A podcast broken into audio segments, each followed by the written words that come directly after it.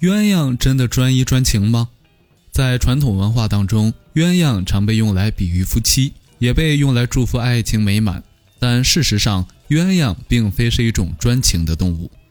在新婚之时，鸳鸯夫妻会形影不离，甚至在睡觉时，雄鸳鸯都会用翅膀护住雌鸳鸯，于是便有了“只羡鸳鸯不羡仙”的美好佳句。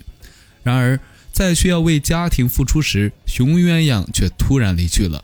雌鸳鸯在孵蛋时，连食物都需要自己解决。而且，一对鸳鸯一旦有一只死去，另一只会立刻另寻新欢，与其他鸳鸯结合。